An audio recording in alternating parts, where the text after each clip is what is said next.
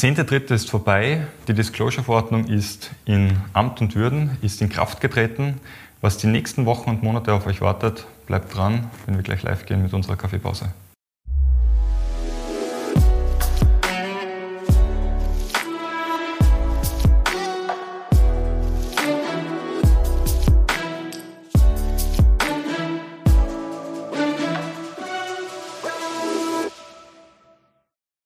Herzlich willkommen zu unserer Kaffeepause. Hallo. Josef und ich freuen uns sehr, dass wir euch heute zu einem Thema begrüßen dürfen, das die Finanzbranche sehr stark bewegt hat Zumindest in den letzten, letzten Monaten. Absolut. Wir werden heute über den EU-Aktionsplan und auch über die Disclosure-Verordnung sprechen. Dementsprechend, ja, Josef, kurze Einleitungsworte zum EU-Aktionsplan. Ja, äh, der EU-Aktionsplan hatte das Ziel, die Finanzströme irgendwo in den, den grünen Bereich zu steuern. Mhm. Und da gibt es mehr oder weniger große Überschriften. Eine große Überschrift ist die EU-Taxonomie, wo man dann erstmals auf europäischer Ebene versucht, einmal zu definieren, was heißt denn überhaupt nachhaltig am Ende des Tages. Ein zweiter wesentlicher Punkt, der mit 10.03.2021 eigentlich fällig geworden ist, ist eben diese sogenannte Disclosure-Verordnung und Offenlegungserklärung. Und diese Offenlegungserklärung und Disclosure-Verordnung hat die Unternehmen, die Finanzunternehmen, die, äh, die letzten Monate ja massiv in Anspruch genommen. Mhm. Man sieht es auch bei dir, du bist die letzten Monate sichtlich gealtert. Dank. Absolut, ja, das kommt von Herzen. Aber da musstest dich da, das hat lange viele, gedauert. Ja, genau, die EU macht die, EU macht's dann die Retourkutsche gekommen ist. Ja, jetzt dann. Gut Ding braucht Weile. Ja, die EU malt. Na, aber du hast eh erzählt, im, im Februar ist da schon noch, noch ein sehr großes Dokument von der EU rausgekommen. Ich glaube, ein, ein 180-seitiger, wenn ich das jetzt richtig in, in Erinnerung habe. Und du hast dich die letzten Monate ja schon massiv mit dem Thema auseinandergesetzt, auch mit, mit vielen aus der Branche über das ja. Thema gesprochen. Was ist denn jetzt die Quintessenz? Jetzt der erste, der zehnte, dritte Mal vorbei. Ja. Jetzt sind einmal die ganzen Dokumente offengelegt, aber. Ja, ja also, ich meine, die Quintessenz ist jetzt einmal die, dass jetzt der Zeitpunkt gekommen ist. Jetzt geht das Licht an und wir werden sehen, wie sich die unterschiedlichen Häuser aus den unterschiedlichen Branchen dann entschieden haben, sich zu dem Bereich zu committen, Texte zu verfassen, ähm, Sachen offen zu legen.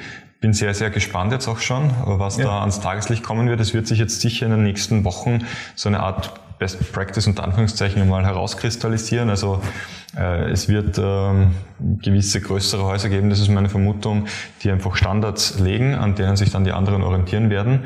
Aber bisher ist jetzt einmal mein Eindruck der, dass Du hast ja schon einige ja, Seiten gescreent. Absolut. Dass ähm, die meisten Finanzmarktteilnehmer, wie sie auch genannt werden in der Disclosure-Verordnung, durchaus ähnlich ähnliche Texte formuliert haben, ähnliche Texte offenlegen. Es gab äh, Interessensvertretungen, die auch ähm, so, wie sagt man da, da, Vorlagen oder Ideenvorschläge geliefert haben. Und man sieht dann doch, wenn man die einzelnen Texte dann durchliest, dass die Gedanken dort und da dann auch mit übernommen wurden.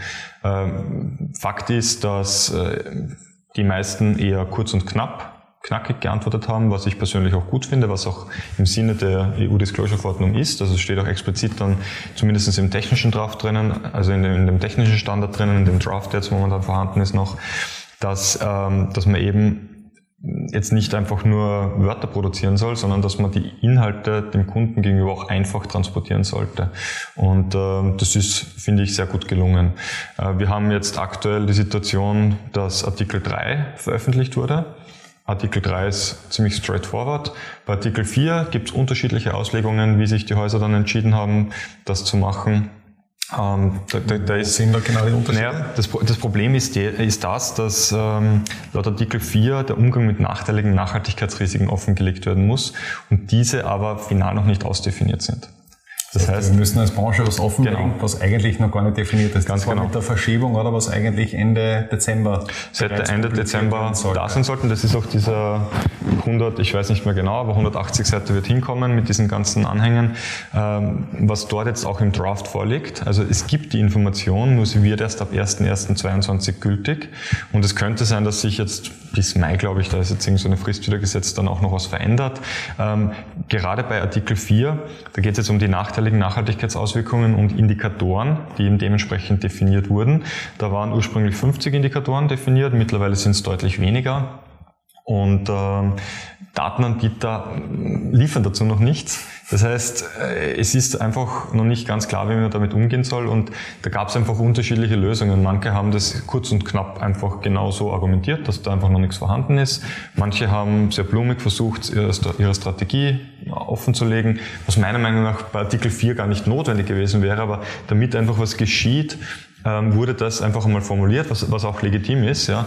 Also man sieht ähm, durchaus, dass die Bemühungen da waren, das zu erfüllen aber dass es die EU den Marktteilnehmern nicht sehr leicht gemacht hat. Ja, vor allem, es gibt kein äh, Best Praxis, wie genau. du es gesagt hast. Und, und das muss sich dann erst irgendwann einmal herauskristallisieren. Absolut. Es war alles sehr Zeit gehabt. Dann kommt natürlich auch das, das Corona-Thema ja. beziehungsweise die Corona-Pandemie dazu, wo mehr oder weniger viele Behörden unter Anführungszeichen stocken. Ja. Aber Faktum ist, es muss einmal was offengelegt werden. Ja. Und auch die Prüfeinheiten, ähm, ob das jetzt eine, eine Finanzmarktaufsicht oder auch eine ÖMB äh, darstellt, werden den Fokus einfach schon verstärkt verstärkt auf das Thema nachhaltig legen oder Nachhaltigkeit legen. Das mit Sicherheit, aber es sind so viele Dinge noch offen. Ich bin da, also sauer ist das falsche Wort. Ich sehe das natürlich aus professioneller Sicht entspannt, weil ich kann nur mit dem arbeiten, was da ist, ja. Aber ich bin dann persönlich dann auch manchmal ein bisschen sauer auf die EU, dass sie Sachen verlangen oder dass sie nicht zumindest die Fristen in manchen Bereichen verschoben haben.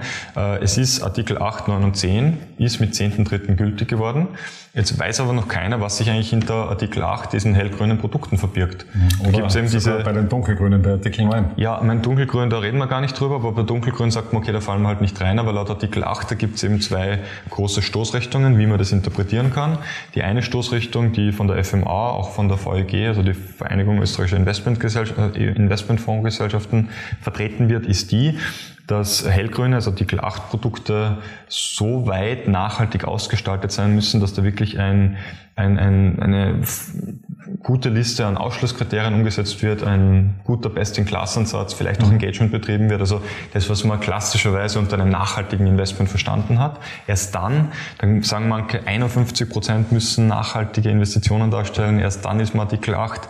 Das schreibt die EU in ihren diversen äh, Regulativen aber nirgends. Das ist meiner Meinung nach eine reine Mutmaßung, dass das so zu sehen ist. Ja, das Wort Promote, was da irgendwo drinnen ist, oder? Ja, das Wort Promote, genau. Äh, und da gab es auch innerhalb der EU eine Anfrage, was, wie das Wort Promote jetzt tatsächlich zu interpretieren ist. Also ganz kurz, äh, Promote, ähm, es steht, dass ähm, ökologische, also Produkte mit Ökolo also wenn Produkte mit ökologischen und sozialen Merkmalen beworben werden, das Promote, dann ist es Artikel 8. Und jetzt ist die Frage, ob da jetzt wirklich rein Werbemaßnahmen gemeint sind oder auch schon, wie es nämlich auch äh, eben laut EU-Theologen scheinbar ähm, gesehen werden kann, allein schon das Umsetzen von kleinsten Nachhaltigkeitskriterien schon qualifiziert dafür. Das heißt, du wirst ein Ausschlusskriterium sagen, also zum Beispiel ich investiere nicht in Atomenergie genau. über mein komplettes zum Leben Beispiel. drüber, müsste laut dieser ja. Definition reichen. Ich meine, jetzt, ähm, wie sieht es dann auch aus mit so Divestment-Strategien? Du sagst, über die komplette Produktpalette hast du Mindestkriterien, dann hast du nur Artikel 8 Nur Artikel 8 Fonds es ist aber, wenn man sich nämlich ein bisschen damit beschäftigt, und das habe ich gemacht, äh, steht nämlich bei Artikel 8 da, dass es weniger jetzt um die, um die tatsächliche Ausprägung der Nachhaltigkeit geht, sondern dass einfach nur offengelegt werden muss, wie viel. Und wenn jetzt ein Prozent nachhaltig ist und 99 Prozent nicht, dann muss halt das offengelegt werden. Und wenn das so final dann kommt, dann würde es fast nur noch aus äh, nur noch Artikel 8 Produkte geben. Naja, dann sind wir wieder aber eigentlich wieder im Widerspruch zu dem Thema Greenwashing, weil das Greenwashing will ja die EU massiv vermeiden. Jein. Jein. Es, äh, man müsste halt dann einen Schritt in die Tiefe schauen und sich anschauen, genau. wie viele Prozent davon sind tatsächlich genau. nachhaltig.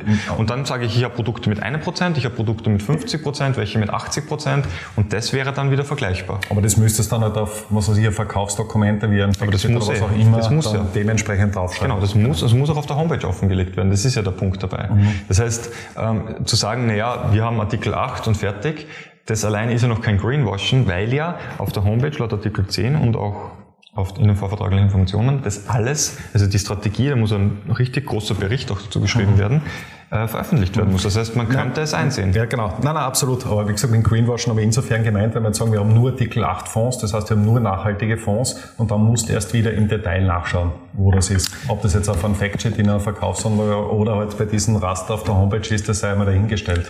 Ja, ich meine, ich verstehe den Punkt. Ähm, wie gesagt, ich, ich beziehe auch keine Stellung. Ich habe versucht, den Text präzise zu lesen zu verstehen. Und ja, ich verstehe ihn halt anders. Ähm, nein, nein, wir, schwer, schwer in Ordnung. Wir werden sehen, was, ne, wir werden sehen, was rauskommt. Ich muss auch sagen, bei all diesen Diskussionen, äh, ich habe mich noch nie so gerne geirrt wie da. Ähm, ich denke aber trotzdem, dass erst im Diskurs, erst in der Meinungsverschiedenheit, man wirklich beginnt, Sachen zu hinterfragen, sich Argumente zurechtzurücken und dann eine gefestigte Meinung zu bilden. Absolut. Und da mal einen Gegenpol zu bilden, denke ich, dass der Branche generell gut tut.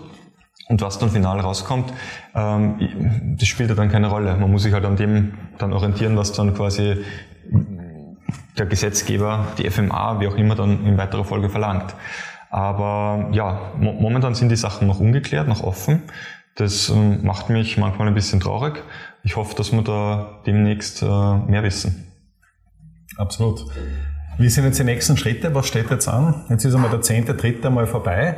Ein Thema ist natürlich jetzt, jetzt haben die, die Unternehmen einmal alle ihre Informationen einmal scharf geschalten, das heißt online gestellt. Das heißt, sofern man jetzt draufkommen würde, es müsste etwas geändert werden, muss man das natürlich auch begründen beziehungsweise auch dokumentieren. Ganz genau. Was dann jetzt ab 10.3. dann ja zumindest nicht mehr so angenehm ist wie vor dem 10.3. Wie vor dem 10.3.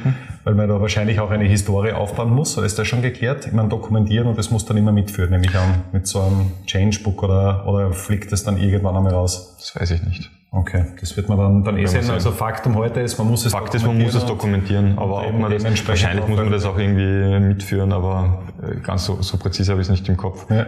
ja. Ähm, Fakt ist auch, wenn ihr das heute seht, und was ändern wollt, es ist zu spät. Also der zehnte dritte ist schon Müsst das dokumentieren? Absolut, jetzt muss schon dokumentiert werden. Na, aber jetzt eine Frage an den mathematischen Rechtsexperten, wie du jüngst in den, in den österreichischen Medien genannt wirst. Also als Mathematiker wird man zum Rechtsexperten durch die Taxonomie. Es hat nicht nur, nicht nur Nachteile. Also das Alter meine ich jetzt. Ja, ja, danke sehr. Aber jetzt die Frage an den Rechtsexperten in dir. Was steht jetzt äh, für die Branche die nächsten Monate an? Was sind die nächsten Schritte? Beziehungsweise auf was müssen wir uns jetzt einstellen? Also bevor ich die Frage gerne beantworte, möchte ich das jetzt auch nochmal ganz kurz kommentieren.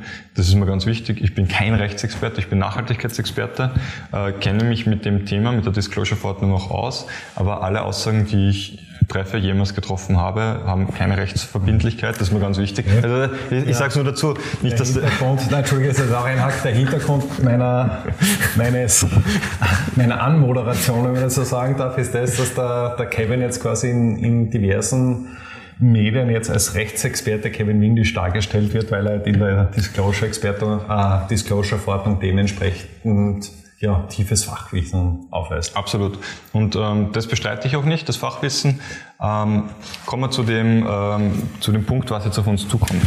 Es ist so, dass ähm, die EU eben diesen technischen Standard definiert hat, den Draft, der jetzt existiert, der im Laufe des Jahres 2022 bzw. 2023 umgesetzt werden muss.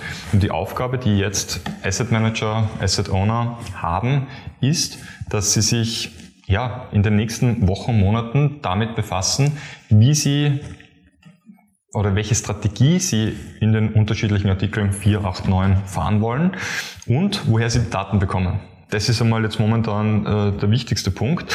Und sobald das geklärt ist und äh, die Datenbasis vorhanden ist und noch eine Strategie definiert wurde, dann geht es darum, im letzten Schritt, der sich dann jährlich wiederholt, die ganzen Berichte aufzusetzen, die Unterlagen aufzubereiten und dann ab 2022 an Haufen zu berichten, also zu reporten sozusagen. Also das sind die nächsten Schritte. Und das Thema S und G wird wahrscheinlich auch an Bord stehen. Wann immer G, G glaube ich nicht. Äh, wann immer das auch kommen mag. S, S ja, ich glaube Governance nicht. Ich bin mir nicht ja. ganz sicher. Das, ich gesagt, das, das subsumieren sie unter was anderem. Genau. Also es mag sein, dass das noch. Aber ich gesagt, das ist eine reine Mutmaßung ja. von mir, ohne dass er jetzt drinnen ist. Aber ich glaube, man kann davon ausgehen, dass uns das Nachhaltigkeitsthema äh, auch in Zukunft noch massiv betreffen wird, ja. dass der Trend dort weitergeht. Und wenn man nur diese Säulen hernimmt, also E für Environment oder Umwelt, S für Soziales und G für Governance oder Unternehmensführung, dann ist es äh, fast logisch, dass man es aufhört. Man hat das eh Soziale sind ja schon angekündigt auch. Genau also, so ist es, genau. aber auch mal das Governance-Thema drinnen, weil man ja zum Beispiel in der Taxonomie schauen sollte, dass man eben seine Geschäftsstrategie langfristig auslegt mhm. und das könnte man das stimmt, weitestgehend ja, auch schon zum, zum Thema Governance irgendwo hinzuordnen. Das wollte ich ja eigentlich sagen, dass die EU das, soweit ich das verstehe, so erkennt, dass sie sagen, Umwelt und Soziales muss separat definiert werden. Governance ist ja schon durch geltendes Recht abgedeckt und Absolut. da gibt es ja auch laufende Weiterentwicklungen. Das heißt, da braucht man nicht ja, extra. genau, da muss man jetzt nicht extra eine Taxonomie dafür schreiben. Ja, so oder so bleibt es spannend. Absolut. Hast du noch einen Gedanken dazu? Ich denke, wir, wir sind eh schon ziemlich weit gekommen. Dann die Taxonomie raufgerollt. Also ich habe jetzt das freie Haus präsentiert bekommen, was sich der, der Kevin nächtelang um die Ohren gezogen hat. Absolut, was auch zu meinem Äußeren beigetragen hat. Vielen Dank nochmals. Für ja, sehr gerne. Das kommt von Herzen. Liebe Zuhörer, liebe Zuseher, ich freue mich, wir freuen uns, wenn du auch nächste Woche wieder einschaltest. Wir werden spannende Interviewgäste, spannende Themen besprechen in den nächsten Wochen und wünschen bis dahin alles Gute und ein schönes Wochenende. Schönes Wochenende, bis dann.